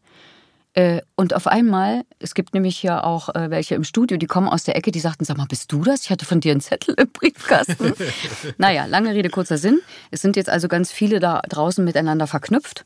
Ähm, und das hat natürlich wie, wie aller Art sich zu verknüpfen, hat das Vorteile und auch Nachteile. Also du hast auch in 0, nix hast du irgendwelche äh, Impfgegner und ne, so und die eben das sofort benutzen für ihre Mission, wo ich immer so denke, Leute, fällt euch eigentlich mal auf, dass ihr immer so missionarisch unterwegs seid, dass ihr so laut seid und, und, und, und so schreit und so Leute davon überzeugen wollt. Und eine, eine Frau hat einfach nur eine ganz schlichte Frage gestellt, da ging es um ihre zwölfjährige Tochter und die Impfung. Und schwuppdiwupp kam natürlich dann der Nachweis. Der Doktor hat das rausgefunden, die Nebenwirkungen, so und so viel Millionen Mal und, und so. Dann dachte ich, man kann es nicht irgendwie eine Plattform geben, wo das mal nicht passiert, wo man respektvoll miteinander umgeht, ne? weil dann leiert sich's ja hoch, dann schreibt der Nächste, ey, lass mal deinen Scheiß. Oder, äh. Also habe ich kurz auf so einen Knopf gedrückt. Da konnte man diese, dieses äh, Beispiel, dieses, äh, was er da gepostet hat, konnte man melden. Und ich glaube schon 15 Minuten später war es gelöscht, weil es tatsächlich nicht den Richtlinien dieser, dieser App entsprach. Mhm. Und dann schrieb also eine nächste Frau, ja, aber ich finde es doof, wenn, wenn hier so eine Frage im Raum steht, ähm, dass da so wenige nur antworten und so weiter. Ich hatte der Frau, die die Frage hatte, mit ihrer zwölfjährigen Tochter schon längst geantwortet und habe ich geschrieben, weißt du was? Es gibt ja auch die Möglichkeit, eine persönliche Nachricht zu schicken und dann erscheint die eben nicht öffentlich und da wird, wird vieles im Hintergrund geklärt und manchmal ist das auch die bessere Variante und so ein Ne? So. Und sofort so, oh, schön, danke. Und es wurde sofort wieder weich und nett und freundlich. Und, und da habe ich mich so gefreut und habe gedacht, guck mal, so kann man das auch, so eine Situation wieder gerade biegen, ne? Mhm. wieder ins Angenehme bringen, weil das andere haben wir genug. Also. Naja, da sagst du was. Ich glaube auch gerade jetzt in dieser Zeit. Und es wird ja wahrscheinlich unsere unsere Weihnachtsfolge werden, äh, wenn wir wenn wir fertig sind mit mit allem, äh, ist es vielleicht ein schönes, naja, was heißt Schlusswort, aber ja, doch ein schönes Schlusswort zu sagen, dass dass wir uns alle vielleicht trotz dieser schwierigen Zeit, die ja wirklich für viele echt äh, an die, in dieser Zeit, die viele an ihre Grenzen bringt, einmal mehr überlegen, ob es sich so lohnt, da jetzt übergriffig zu werden oder ob man vielleicht einfach mal ein freundliches Wort äh, an jemanden richtet, ohne aggressiv zu werden und vielleicht einfach mal ein Kompliment oder was Gutes in die Welt strahlt und sich vielleicht einmal mehr ähm, selbst hinterfragt oder im ja. Straßenverkehr einmal überlegt, hm, muss ich jetzt hupen oder entschuldige ich mich mal kurz oder sage ich jetzt irgendwie, ey, sorry oder was weiß ich, was der Typ oder die Frau vor mir jetzt gerade für ein Problem hat oder ja. was die für einen Rucksack hat, mit sich rumschleppt und da einfach mal einen Gang äh, runterschaltet und äh, vielleicht ein bisschen mehr Gnade ergehen lässt. Klar, also einfach mal einen Schritt zurücktreten mhm. ne, und, und einfach sich mal hinterfragen, also bei dem, was ich jetzt tue, in meiner Reaktion, also gibt es diese Reaktion nicht schon zu häufig und wäre es nicht an der Zeit, mal zu überlegen, was eine andere angemessene Reaktion wäre, bis hin zu vielleicht auch selber bei sich mal so eine etwas zu unterbrechen. Ja, ich meine, dieses Genöle, ich kann es auch irgendwie nicht mehr hören. Und manchmal frage ich einfach nur, aber du weißt schon, um was für einem besonderen Land wir leben. Hm. Also ich hatte nun die Chance, mit der Schaubühne weltweit unterwegs zu sein. Und ich kann euch nur sagen, ich habe so ein breites Grinsen, wenn ich dann hier wieder gelandet bin. Ich wusste das so zu schätzen, bis hin zu, dass es grün ist, ne? dass es friedlich ist, dass man abends keine Angst haben muss und so weiter. Und es läuft vieles verdammt gut, keine Frage. Es läuft auch vieles nicht gut, ja. Aber nölen und meckern und immer alles scheiße finden, das ist so somit das Primitivste, was einem einfallen kann. Das andere, das würde mich interessieren die Lösung oder mal gucken, was machen wir aus der Situation oder auch mal im Bewusstsein zu haben, was hinterlasse ich denn jetzt gerade bei meinem Gegenüber, wenn ich hier so einen Scheiß loslasse? Geht es dem jetzt irgendwie besser? Geht es mir besser? Also ich kann nur sagen, ich verbreite gerne Freude, weil das strahlt auch zurück. Ich komme gerne rein, grüße freundlich, dann geht's los. Ich, ich biete gerne gute Arbeit und verlasse die Leute auch gerne in dem Sinne, weil ich dann weiß, dann haben sie vielleicht auch einen guten Abend. Und das wäre schön, wenn, wenn öfter mal die Leute einen Schritt zurückgehen und denken, okay, heute mache ich es mal anders. Hast du etwas in der Pipeline, wo du sagst, äh, liebe Leute, oder wo wir vielleicht sagen können, liebe Leute, da kommt demnächst was äh, dort und dort, wo man dich wirklich schön hören oder sehen kann, äh, auch live und in Farbe oder auf ich der weiß, naja, also drehen tue ich wirklich nicht mehr mit Gesicht, ne? Also äh, das scheint offensichtlich in diesem Land ohne Agentur nicht zu funktionieren, mhm. aber nicht schlimm. Man kann nicht auf allen Hochzeiten tanzen und ich tanze ja schon auf verdammt vielen und ich bin verdammt glücklich damit. Ähm, ich darf eine schöne neue Serie. Ähm, da darf ich der Mutter meine Stimme leihen. Ich weiß nicht, ob ich es verraten darf. Ich sage es jetzt einfach Hast mal. Hast du es schon unterschrieben? Gibt es die Serie schon? Sie ist noch nicht veröffentlicht. Oh. Aber sie ist, so viel ja. kann ich verraten von den Machern von den Simpsons. Uh. Und sie ist in Amerika schon länger draußen. Aber jetzt kommt sie auch zu uns. Wir wissen nur nicht wann und wo. Okay. Ja. Naja, gut. Also jeder, der des Googlens mächtig ist, wird ja jetzt spätestens äh, in die Tasten hauen und mal gucken, was dahinter steckt. gut, wir halten die Augen und Ohren offen. Mhm. Kathleen. Und äh, auf der Bühne? Auf der Bühne, ja. Ich spiele gerade Orlando in der Schaubühne. Mhm. Und das ist sehr besonders, weil Katie Mitchell aus London, die Regisseurin, dreht im Prinzip auf der Bühne live einen Film, der oben auf die Leinwand projiziert wird. Und daneben sitze ich an der Decke in einer Sprecherkabine und begleite das als Erzählerin, als Virginia Woolf. Und das ist etwas, also wir hatten jetzt ein paar Schulklassen drin und da war nämlich die Situation, dass man gemerkt hat, sie waren, fühlten sich gegängelt, sie wollten eigentlich nicht und so weiter. Und dann saßen sie mit offenen Mündern drin und waren ganz leise. Ah, okay. Ja. Den hat es richtig gefallen. Ein wunderschönes Gefühl, wenn du eine Stecknadel fallen lassen kannst. Oh ja. Und sie in einem so großen Raum hörst. Ja. Ihr, ihr, wart ja auch, wir hatten uns ja, glaube ich, noch äh, im Studio getroffen. Da war es noch vor Corona. Und dass ihr da auf Reisen mit der Schaubühne ja. unterwegs wart. Entweder war das irgendwo in Südamerika oder. Also ich war, das letzte, was ich gemacht habe, war Mexiko. Ja, dann da muss, war ich in Mexiko. Wow. Muss es da, also ja. zu der Zeit gewesen sein. Da bin ich ein zweites Mal bei Hamlet eingesprungen mit Lars Eidinger. Ja. Oh, es war großartig, ich liebe es.